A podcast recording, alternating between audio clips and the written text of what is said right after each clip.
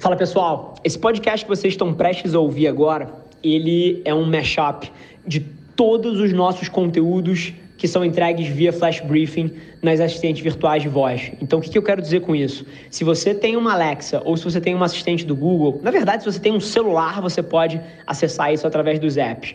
Mas você pode ter esse conteúdo entregue diretamente para você todos os dias para você começar o seu dia com o pé direito, com uma reflexão minha. Então, se você gostar desse episódio, não deixa de pesquisar pela aplicação de voz chamada Mente do Rafa e colocar nas suas rotinas diárias para você garantir que você não perde nenhum episódio do nosso Flash Briefing. E agora, deixo vocês com o conteúdo. Esse é o Nas Trincheiras. Alexa, Google, abrir a mente do Rafa. Eu vou te dar um conselho, cara, que tem que pautar tudo que você fizer na sua vida de negócio. Tudo. Você simplesmente não pode fazer nada sem ter essas duas coisas na sua cabeça.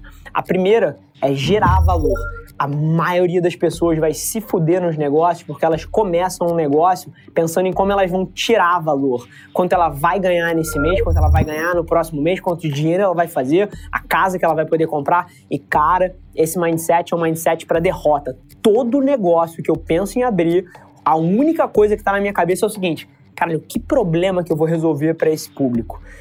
Como é que eu vou gerar valor para esse ecossistema? Que pepino eu vou resolver e qual vai ser a melhoria que isso vai trazer para o cara? Como é que eu quantifico isso? A jornada de você abrir qualquer negócio tem que começar pela ideia de como você vai melhorar alguma coisa. E aí o segundo passo é você descobrir uma estratégia de monetização para isso. Seja você pegando um share desse valor que você traz, seja você atraindo atenção para vender uma propaganda, enfim, estratégia de monetização te deixa para uma outra pergunta. Mas o que você precisa ter na sua cabeça é muito claro qual é o valor que você vai gerar. Fala galera, aqui é o Edwin Júnior, sócio e Managing Director na Adventures Inc.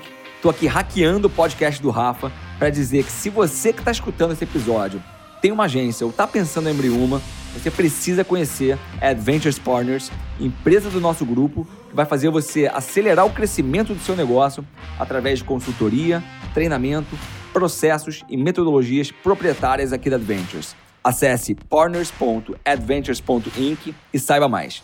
Grande abraço. Um dia meio atípico para mim, por uma questão ou outra, tirei um dia para ficar super perto da família. E isso me causou algumas reflexões e até tô vindo aqui eventualmente corrigir alguma percepção errada que você tem com uma forma que eu levo a minha vida. A maneira que eu trabalho, o fato de que eu persigo tanto certas coisas na minha vida, não tira um milésimo de segundo da minha família. E não tira um milésimo de segundo de outras coisas que eu amo. O que faz é que sufoca todo o resto.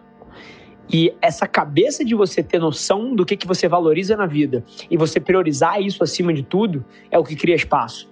A maioria de vocês está perdida num meio de campo aí de atender expectativas de um monte de gente, de eventos sociais que você não queria ir, que você vai, e de festas que você queria ir, que você não vai, e de ligações que você não queria atender e você atende, e de seriados de Netflix que você, porra, tá mundanamente aí navegando 10 horas seguidas em vez de investir tempo com seu filho. E eu tenho um senso de priorização muito claro e eu não perco tempo. O meu tempo é alocado exatamente de acordo com as coisas que eu digo que valorizo na minha vida. Então, Desafio vocês a pensar que, apesar de ser uma pessoa que trabalha 12, 14, 16 horas por dia, eu te desafio a pensar que eu passo mais tempo de qualidade com a minha família do que muitos de vocês. Porque vários de vocês que eventualmente criam essa desculpa para si, e ah, eu trabalho 8 horas por dia, eu trabalho 6 horas por dia, eu trabalho 10 horas por dia. Você chega em casa e você não fica com seu filho. Você chega em casa e quando você janta com a sua esposa, você não olha no olho dela e, e conecta e se interessa. Você está vivendo por viver. E essa é uma coisa que eu não faço. E essa é a, acho que é a provocação. Porque não é sobre a quantidade de horas que você gasta, é sobre a qualidade do que você faz naquele tempo. Isso muda tudo. Pensa nisso. Esse é um tema bastante delicado. Toda vez que você vai falar de dívida, é risco. Dívida é sinônimo de risco. Dívida pode ser maravilhoso, pode te permitir começar sem ter os recursos, mas é sinônimo de risco também. Então, a primeira coisa que eu queria te falar é que se você vai pegar dívida para tirar o seu negócio do chão, você tem que ter duas coisas em mente. Número um, que você já deveria ter experiência e o que você está fazendo não deveria ser um teste. O seu teste você tem que fazer com o seu dinheiro numa escala menor possível para que o seu risco seja minimizado. E o segundo, cara, você não pode fazer um chutômetro. Você não pode pegar uma dívida esperando que você vá abrir uma loja e pagar os dois primeiros aluguéis e os clientes apareçam. Você tem que ter certeza que os clientes vão aparecer. E você tem várias maneiras de testar isso. Vou dar um exemplo de uma loja aqui para ficar mais fácil. Você pode começar sem uma loja física, só você no banco da praça vendendo cachorro quente. E aí quando você começar a ter uma clientela e você saber que tem boca a boca, aí é um ponto muito mais honesto e muito mais coerente de você pegar uma dívida para abrir uma loja física. E mais uma vez, esse exemplo é horrível, mas ele só idealiza o fato de que você deveria testar as suas hipóteses antes de tomar uma quantidade de risco significativa. Agora, mais uma vez, se você é um especialista em alguma coisa, se você já tem uma marca, se você já tem um nome, essa dívida não é tão arriscada assim, porque você já tem a atenção necessária para monetizar o que quer que você queira fazer. Então, para você começar um negócio pegando dívida, eu não te diria a estratégia de fazer. Isso cabe a você, isso cabe ao negócio que você vai querer abrir e aos relacionamentos que você tem e a quais são os seus talentos. Mas eu preciso te dar o heads up que você não deveria estar tá fazendo uma experiência, deveria ser uma coisa um pouco mais certa, que você já tem quase que a garantia que você sabe que vai rolar.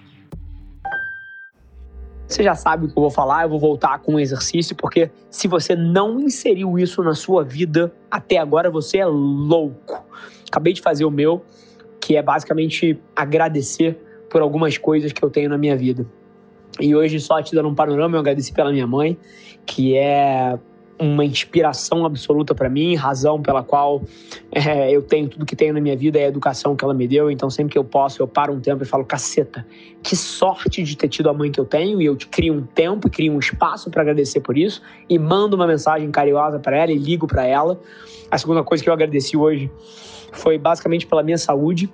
Uma coisa que vários de vocês ignoram e perdem perspectiva é que tem muita gente aí que assim, não estaria ligando a mínima para o saldo da conta bancária, não estaria ligando a mínima para ter uma empresa ou ter um emprego, só queria ter saúde, só queria ter as duas pernas, só queria ter um braço a mais. Assim, e, e essa perspectiva eu não perco.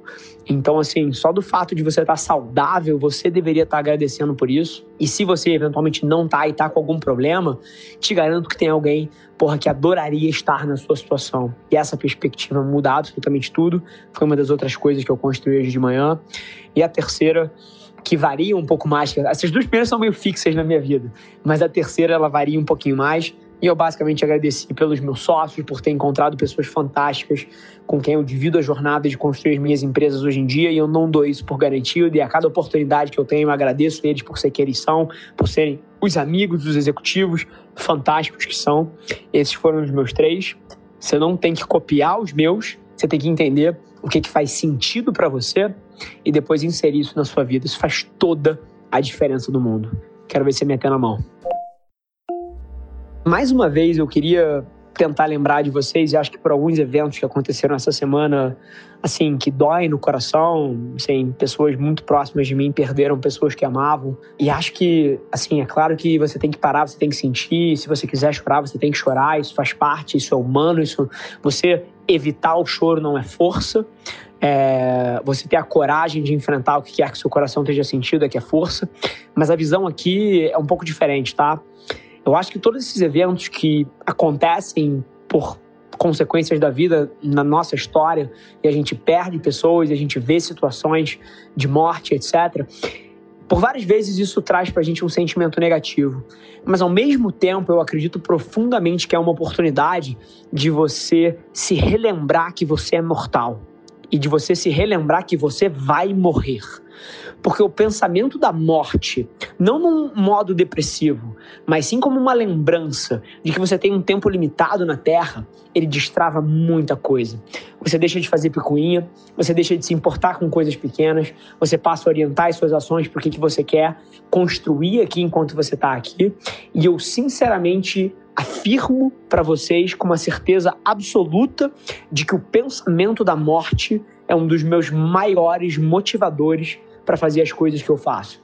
Porque eu não me engano que eu vou ter o tempo eterno aqui na Terra. Eu sei que o meu tempo é limitado.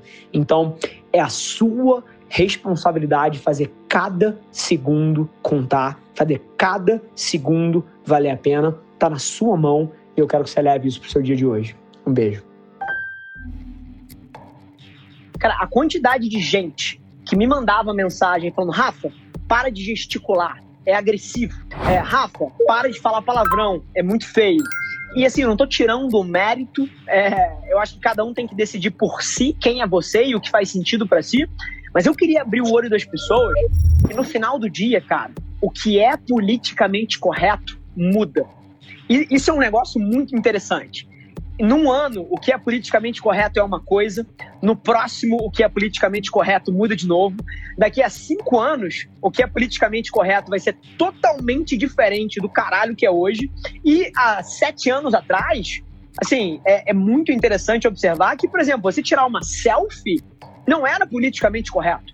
Se alguém olhasse um ser humano tirando uma selfie na rua em 2013, no meio do shopping, você olhava para esse cara e falava assim: putz pessoa narcisista, que egotrip, que cara ególatra. Cara, assim, não quero nem estar tá perto disso aí. Tirou uma foto no banheiro cinco anos depois. Cara, quem é que nunca fez uma porra dessa? E aí, assim, é o politicamente correto que muda. Então, se você tá o tempo inteiro moldando os seus comportamentos para o que o mundo espera, para o que as pessoas exigem, ou para o que é politicamente correto naquela semana, cara, você vai viver uma vida medíocre.